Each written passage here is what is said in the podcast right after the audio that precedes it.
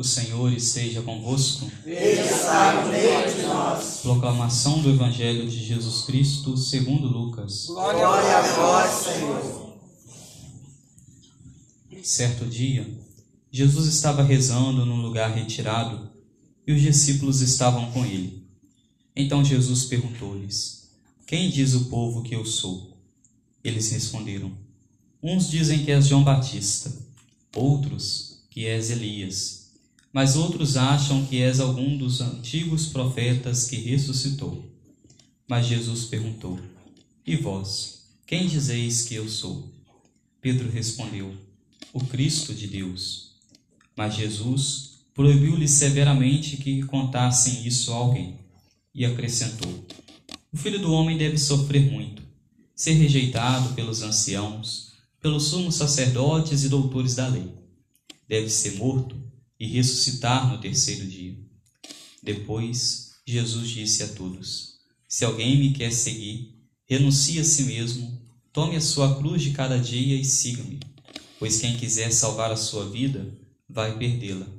E quem perder a sua vida por causa de mim, esse a salvará. Palavra da salvação. Glória a vós, Senhor.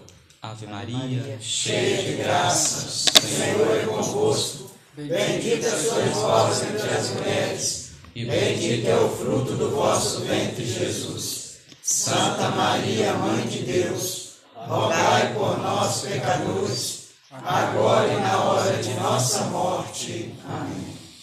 Caríssimos irmãos, entramos agora na igreja no tempo comum. Durante muito tempo, celebramos primeiro o tempo da quaresma, durante 40 dias, o tempo pascal durante esses 50 dias, terminando ele com as grandes festas que nós celebrávamos, a ascensão de Jesus, Pentecostes, depois celebrávamos a Santíssima Trindade, Corpus Christi, e agora nós entramos então no tempo comum. 40 dias do tempo quaresmal, 50 dias do tempo da Páscoa, nós podemos dizer que depois de 90 dias nós agora estamos entrando no tempo comum. Embora muitos de nós, muitas das vezes, não valorizam o tempo comum, ele tem muito a nos ensinar, porque ele relata muitos aspectos da vida de Jesus e com estes aspectos nós conseguimos também ir iluminando a nossa vida, iluminando o nosso caminhar com Cristo. No Evangelho de hoje, Jesus se encontrava em oração, se encontrava em oração junto com seus discípulos, e nesse clima de oração, Jesus pergunta a eles: quem dizem os homens que eu sou? Nós ouvimos no Evangelho que as respostas são diversas. Alguns dizem que é Elias, outro algum dos profetas, João Batista. A visão das pessoas na época não era uma visão correta a respeito de quem era Jesus.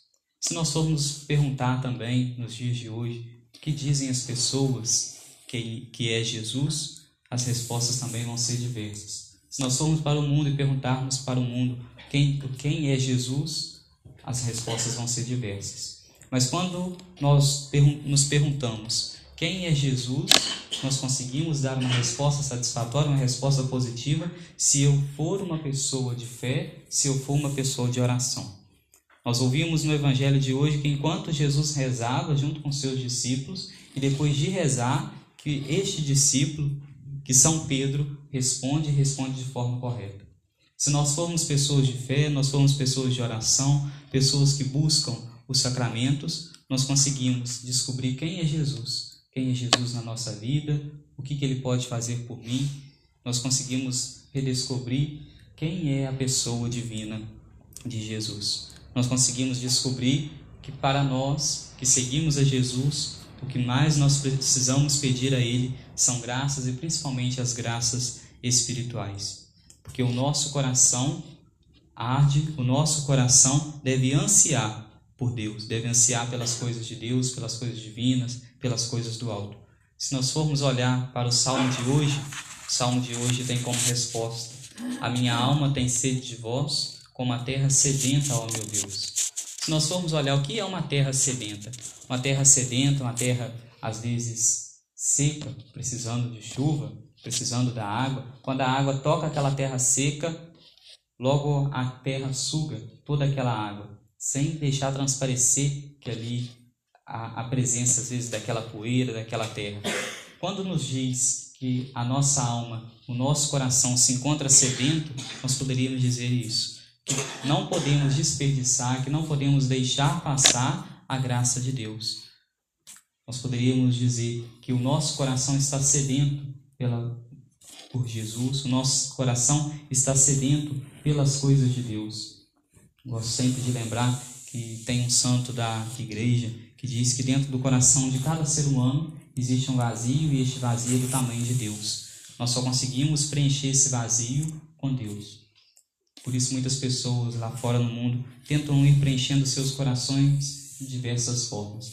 Às vezes tentam preencher o seu coração no mundo das drogas, no mundo do alcoolismo, no mundo da prostituição, e aí nós poderíamos pensar tantas coisas que vão oferecendo para elas um prazer momentâneo, uma felicidade momentânea, mas que depois não conseguem se preencher totalmente. Por quê?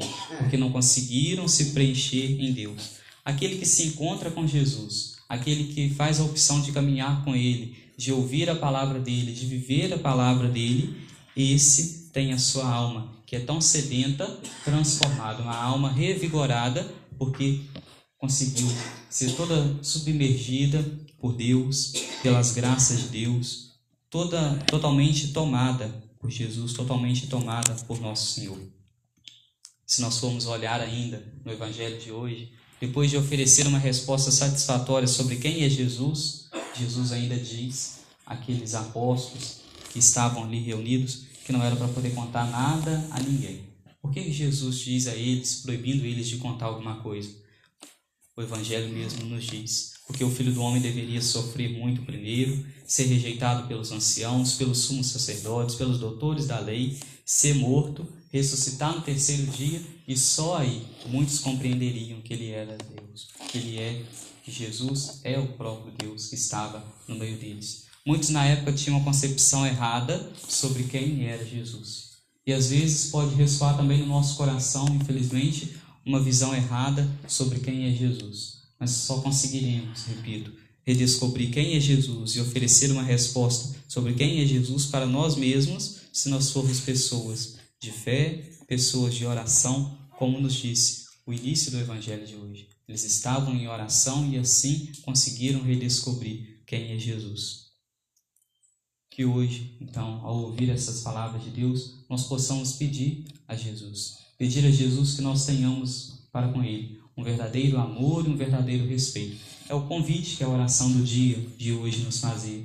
A oração do dia é a oração que nós rezamos depois do Glória e antes das leituras. E ela era um pedido que nós fazíamos a Deus para que gere em nós um amor a Deus e um temor a Deus. Um temor não é ter um medo de Deus, mas é o ter um respeito para com a pessoa divina, o ter um respeito para com Deus e o ter um amor para com Deus. Que hoje possa então ressoar no nosso coração esse firme propósito de nós termos um amor a Deus, de nós termos um respeito a Ele, de nós termos uma vida frutífera, uma vida de oração, para assim conseguirmos redescobrir o Cristo que habita em nós, o Cristo que está no meio de nós, o Cristo que nós comungamos em cada Eucaristia. Louvado seja o nosso Senhor Jesus Cristo.